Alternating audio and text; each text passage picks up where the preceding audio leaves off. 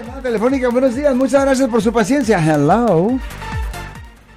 Bueno, Bueno, sí, señor. ¿Cómo está usted, señor?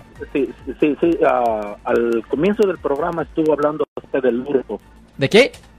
Del hurto. De hurto. Es Hurto. agarrando propiedad ajena con la intención de Ok, permanente. ah, ¿cómo, es, cómo, ¿Cómo es que es el proceso legal del hurto y cómo es que se lleva a, a que se califique como hurto en la corte? Ok, pues como Sí, iba... Que se pruebe como que diga si este Ok. es hurto realmente. Ok, so, um, como iba a mencionar, hurto es ah, tomar la propiedad ajena con la intención de permanentemente privar al dueño propio de esa propiedad. Yo sé que se escucha extraño.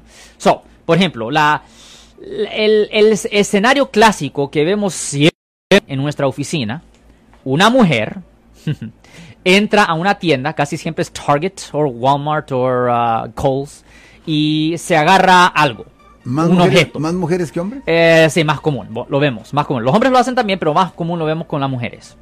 Y es casi siempre el mismo escenario. Ah, ven que la persona claramente ah, know, tenía la intención de hacer esto, porque de escondidas lo hizo y papá, papá, pa, se lo metió y ah, se fue de la tienda o por lo menos pasó a la parte de, donde las personas pagan y, pues ahí es cuando dicen, ok, pues la persona se fue de la tienda, escondió el objeto, se ve que tenía la intención de permanentemente privarnos de la propiedad y pues ahí es cuando deciden presentar cargos bajo el Código Penal sección ah, 484, pero antes de que presenten los cargos, los guardias de seguridad llegan, agarran a la gente, a la persona, los ponen a la persona en un cuarto de interrogación, tratan de agarrar una confesión escrita, es lo que siempre pasa. Ese es el ejemplo común.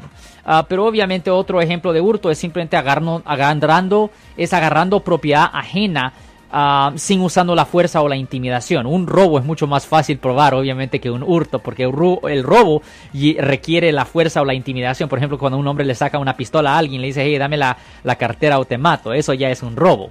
Pero ah, el hurto es un poco diferente, pero es una requiere definitivamente el elemento mental. Tienen que enseñar, la fiscalía tiene que enseñar, o mejor decir, tiene que convencer al jurado potencial de que la persona tenía la intención específica de privar al dueño ah, de la propiedad. Por ejemplo, hay otro ejemplo donde no pueden enseñarlo. Por ejemplo, hay situaciones donde una persona agarra algo de una tienda, no se lo mete en la cartera ni nada así, simplemente lo tiene en la mano.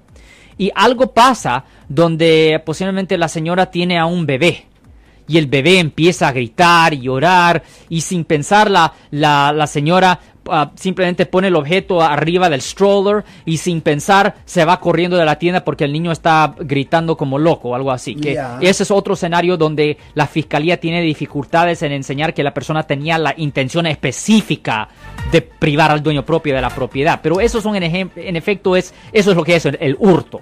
Si te vas a robar algo, llevas un niño y luego lo pinchas, le- le- lo agarras, ya son golpes. ¡Ya! Ah, ah, no lo recomiendo de cualquier forma. Yo soy el abogado Alexander Cross. Nosotros somos abogados de defensa criminal. That's right. Le ayudamos a las personas que han sido arrestadas y acusadas por haber cometido delitos. Si alguien en su familia o si un amigo suyo ha sido arrestado o acusado, llámanos para hacer una cita gratis. Llámenos para hacer una cita. Ese número es el 1 800 530 1800. Estamos aquí en toda la área de la Bahía.